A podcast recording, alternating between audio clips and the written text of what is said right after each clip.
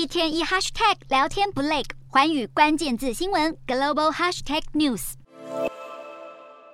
以色列举办四年内的第五次大选，前总理纳坦雅胡力拼回锅，现任看守总理拉皮德则试图保住大位。而人民显然听到了纳坦雅胡的愿望。根据以色列出口民调，纳坦雅胡的联合党很有机会拿下胜利。虽然当地民调不算非常准确，但纳坦雅胡的支持者们还是开心的手舞足蹈。不过，就算纳坦雅胡的联合党夺下最多票，独得绝对多数的几率还是很低，很可能还是得集结更多小党组合联合政府。这次选举被广泛视为支持或反对纳坦雅胡的大选。他在连续执政十二年后，在去年遭到推翻。接下来几位继任领导人都没能带来政治稳定，让以色列被迫一再举行大选。纳坦雅胡是以色列最具争议的政治人物之一，尽管正面临贪污跟背信的受审，他还是设法说服了支持者，只有他能保证国家安全。这次为了拿下回归胜利，纳坦雅胡可能跟极右派领袖班吉维尔结成盟友。班吉维尔的党派席安主义在最近几周来势汹汹，班吉维尔甚至表示他想担任国家警政部长。而纳坦雅胡也透露，一旦他重回大位，不排除这样的任命。